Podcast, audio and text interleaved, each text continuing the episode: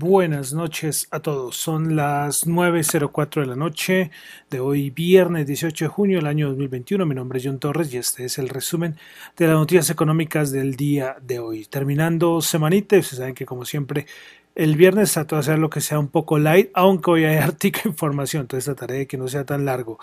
Bueno, comenzamos escuchando la marcha turca de Ludwig van Beethoven. Algunos siempre la recordarán y les sonará parecida a la canción del Chavo el Ocho, aquella serie mexicana que yo creo que todos hemos visto alguna vez. Sí, la melodía es muy, muy parecida.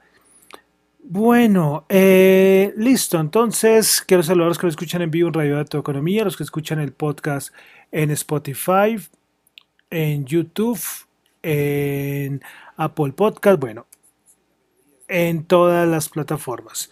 Listo, comenzamos con el resumen de las noticias económicas. Bueno, comenzamos con Alemania, datico de índice de precios del productor 7,2%, se esperaba 6,4%, anterior 5,2%. Otro país que el índice de precios del productor sube. Bueno, ventas minoristas en el Reino Unido. El mes de mayo, menos 1,4%, bajó una caída importante de las ventas minoristas en el Reino Unido, aunque a mí me parecía sorpresivo, era porque habían aumentado mucho aún cuando el Reino Unido estaba todavía en, cuarentena. Me parecía curioso, pero esta vez bajó. Bueno, pasamos a Estados Unidos.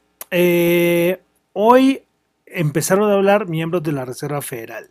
Y hoy en la mañana el primero que habló fue el de la Reserva Federal de San Luis, Bullard.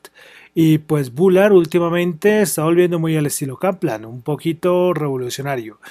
Bueno, eh, salió con unas cosas que a los mercados los hizo temblar. Bueno, primero, dice, dijo Bullard, perdón, que la inflación fue mucho más intensa de lo que esperaba la Reserva Federal.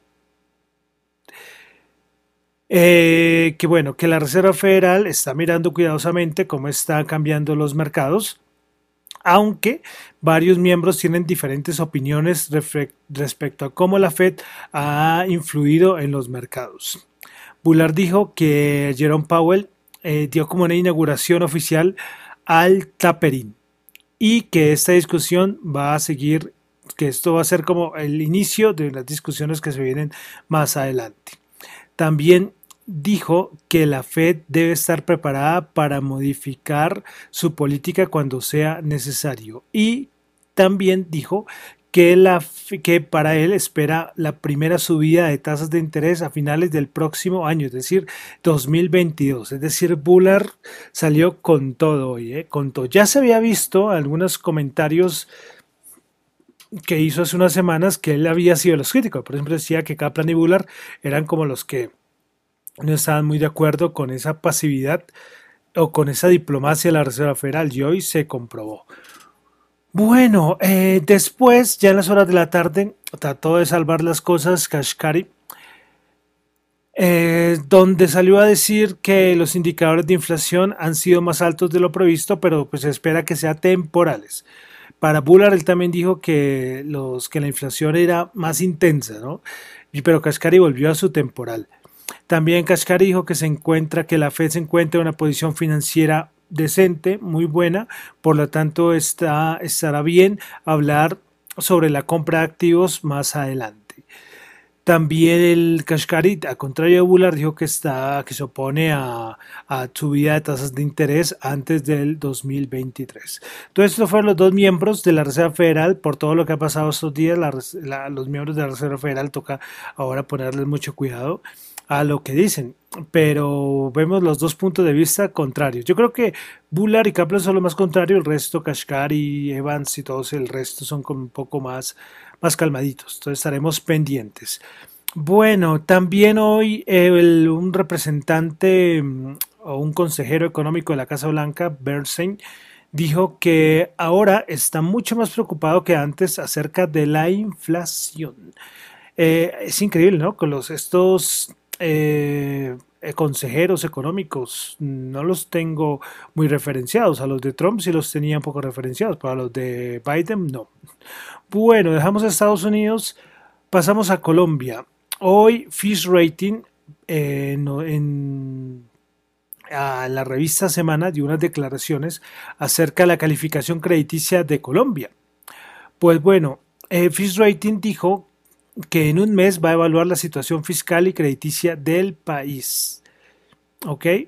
Cuidadito con esto. Eh, bueno, a ver, acá. Bueno, y también Modis dijo también a la semana, a la, revista Semana, que esperará que se tramite la reforma tributaria para tomar una decisión sobre la calificación crediticia del país, que todo el mundo está esperando a ver qué, qué va a pasar, porque si nos bajan ya sería la pérdida de calificación, por eso todo el mundo está como, como muy pendiente. Bueno, eh, pueden verlo más todos los comentarios que hacen eh, los, los representantes eh, de estas calificadoras acerca de cómo ellos ven la situación del país. Pero para ellos es muy importante conocer cómo va a ser la próxima reforma para tomar alguna decisión. Bueno, hoy el DANE nos mostró el, índice de seguimiento de la economía, el ICE, pues en su serie original, el ICE, ISE, perdón, presentó un incremento anual del 28,7% en comparación con abril del 2020. Claro, es que el 2020, abril del 2020, recordemos que estaba totalmente quieto, entonces por eso, pero tocará mirar después los siguientes. Hoy Fue Desarrollo sacó su encuesta de opinión empresarial. A ver, miro por acá. Bueno, a ver, encuesta de opinión empresarial. Bueno, el índice de confianza comercial en abril 25,6 subió a mayo 32,5%. El índice de confianza industrial en abril menos 5,1 subió a menos 3,2%. Condiciones para la inversión en febrero del 2021 era de menos 0,3%, pero a mayo del 2021 bajó a menos 41,9%, una bajada fuerte. A nivel sociopolítico de las condiciones de inversión, en febrero menos 19,9% y en mayo menos 66,7%. Estos dos factores bajaron con, con, mucha fuerza. Capacidad instalada en febrero de 2021 75,6%, en mayo de 2021 bajó 69,7% cero. Entonces, todos estos datos negativos. A nivel de construcción, expectativas de construcción para el próximo trimestre. El primer trimestre da 2,9% y, y en el segundo trimestre pasó a menos 1,8%. Situación económica de las empresas. El primer trimestre era de menos 2,4% y en el segundo trimestre cae a menos 11,7%. Y el ritmo de la construcción, primer trimestre, menos 30,5% y esta sí sube a menos 2,6%. Entonces teníamos la encuesta de opinión empresarial de Desarrollo. Bueno, de Colombia última cosita, y es que después de dos jornadas, la plenaria de la Cámara de Representantes aprobó en un último debate el proyecto de ley que reduce la jornada laboral de 48 a 42 horas sin afectar el salario del trabajador. Además, este beneficio se extendió a los trabajadores oficiales. Pues según lo que dice el proyecto es que la reducción de la jornada laboral empezará en 2023 ¿Cuándo se reducirá una hora? Otra hora se reducirá en 2024, mientras que en 2025 y 2026 se reducirán dos horas cada año para lograr finalmente esta reducción de seis horas. Entonces, muy discutido. Por ahí escuché, creo que fue Fenalco, discutiendo y criticando esta medida sobre, esta, sobre este proyecto de ley. Bueno, pasamos ahora a los mercados. Eh, hoy a nivel de petróleo eh, la reunión técnica de la OPEP esta semana espera que la producción de petróleo, espera tener el dato que la producción de petróleo de Estados Unidos aumente en 200 mil barriles por día este año. Estas fuentes de la OPEP.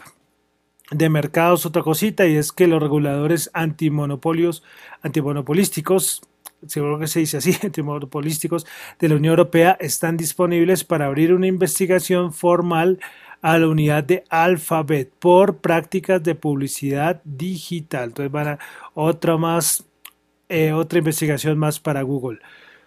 Bueno, pasamos entonces ya a los mercados. Eh, hoy, como les decía, era el vencimiento el vencimiento de derivados. Y esto es importante, pero quiero, bueno, darles una explicación de pronto a los que no saben, los que no están relacionados con bolsa y esto, parece como importante darles como una idea, ¿qué es ese vencimiento?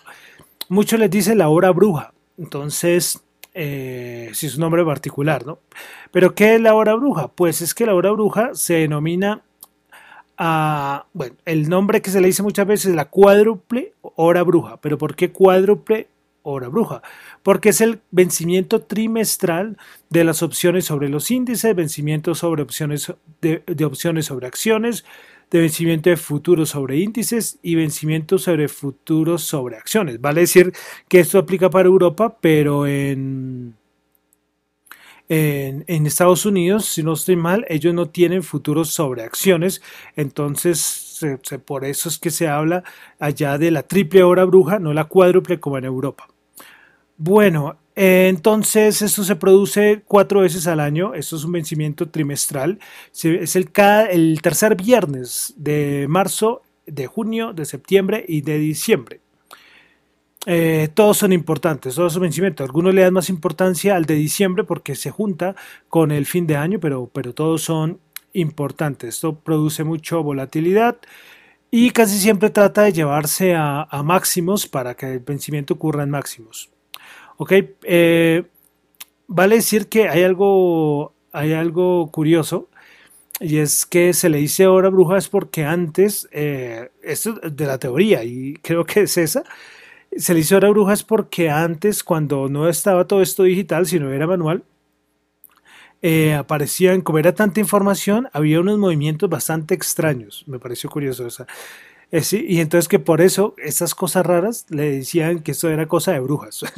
una, una relación un poco un poco rara. Pero bueno, entonces eh, esto es el vencimiento eh, o la cuádruple hora bruja o la triple, triple hora bruja. Bueno, pero entonces eso es un, es un movimiento en, mercados bastante, bastante importante. Se lo digo a los que están relacionados con bolsa, pero para que no tengan la referencia, cuando yo llegue a decir próximamente de vencimiento de derivados o de hora bruja, para que lo tengan ya en mente. Pues fue hoy, hoy fue, hoy fue, por eso todo estaba esperando qué pasaba.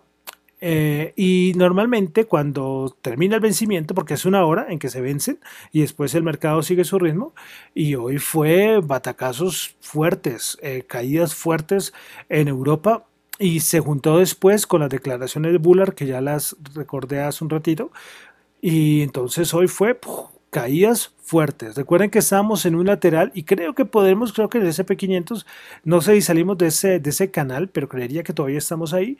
Pero, pero bueno, hoy tuvimos movimientos muy interesantes. Veremos a ver la otra semana. La otra semana, yo lo dije en Twitter eh, antier, que después de vencimiento la otra semana va a ser muy interesante. Bueno, el Nasdaq 100 hoy bajo 114 puntos, menos 0,8 puntos menos 0,8%, perdón, 14.049 puntos. Principales ganadoras del día, DocuSign 5.3, Octa 3% y Adobe 2.5%. Principales perdedoras, Micron Technology menos 4.5%, Apple Material menos 4.4% y KLA Corporation menos 4.3%. Vamos ahora al SP500. El SP500 el día de hoy bajó 55 puntos, menos 1,3%, 4.166. Principales ganadoras del día tuvimos a Leonard Leonard Corporation 3,7%, Adobe 2,5% y Enfas Energy 2,3%. Principales perdedoras, Glove menos 5,9%, Biker Hooks menos 5,4% y FMC Corporation menos 5,05%. 4.166 el SP500, veremos, una zona importante. El Dow Jones, que este sí perdió niveles técnicos, esta la tiene un poco más complicada, pues hoy bajó 563 puntos, menos 1,5%, 33.290 puntos. Principales ganadores del día, ninguno. Todos los 30 componentes en rojo. El que menos bajó, o Home Depot, menos 0,1%. Los principales perdedores fueron Chevron Corporation, menos 3,7%, Walgreens Boots, menos 3,7%, y Goldman Sachs, menos 3,5%.